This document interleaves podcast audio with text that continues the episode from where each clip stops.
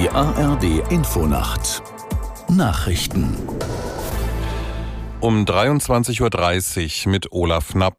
In den Hochwassergebieten in Niedersachsen steigen die Pegelstände der Flüsse wieder. Grund sind Regenschauer, die in einigen Regionen auch noch in der Nacht anhalten sollen.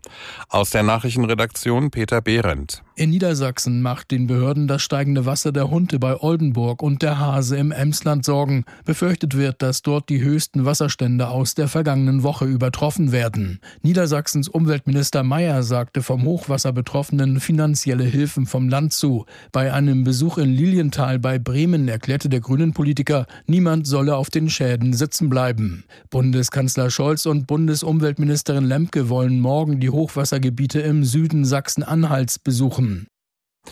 Der Chef der libanesischen Schiitenorganisation Hisbollah im Libanon, Nasrallah, hat Israel für den Tod eines ranghohen Hamas-Anführers verantwortlich gemacht. In einer mit Spannung erwarteten Rede betonte Nasrallah aber, keine eigene Front gegen Israel aufmachen zu wollen.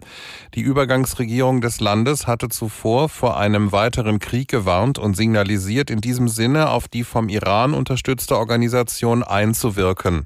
Das Auswärtige Amt hat deutsche Staatsangehörige aufgefordert, den Libanon so schnell wie möglich zu verlassen.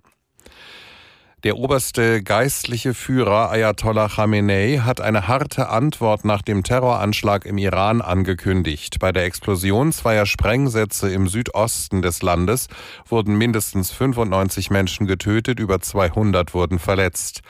Aus Gaziantep Karin Senz. Wen er für den Anschlag verantwortlich macht, sagte Khamenei nicht. In der Vergangenheit beschuldigte die iranische Führung oft den Erzfeind Israel oder die USA. Allerdings kommen auch islamistisch-sunnitische Terrorgruppen wie der IS in Frage.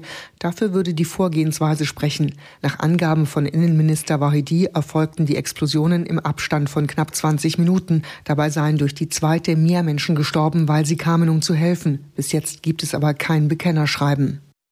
Erstmals seit Monaten haben Russland und die Ukraine wieder Gefangene ausgetauscht. In fast gleichzeitig veröffentlichten Erklärungen gaben beide Seiten bekannt, dass jeweils mehr als 200 eigene Soldaten ins Heimatland zurückgekehrt seien. Nach Angaben Moskaus war der Austausch das Ergebnis eines schwierigen Verhandlungsprozesses, der mit Hilfe der Vereinigten Arabischen Emirate erfolgt sei. Es ist der erste offizielle Gefangenenaustausch seit Monaten.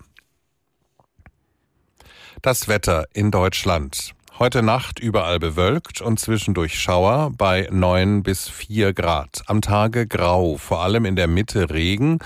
Im Süden auch etwas Sonne, 2 bis 9 Grad. Und am Freitag im Norden Schnee, sonst Wolken und kurze Schauer, minus 1 Grad im Norden bis plus 9 Grad im Süden. Das waren die Nachrichten.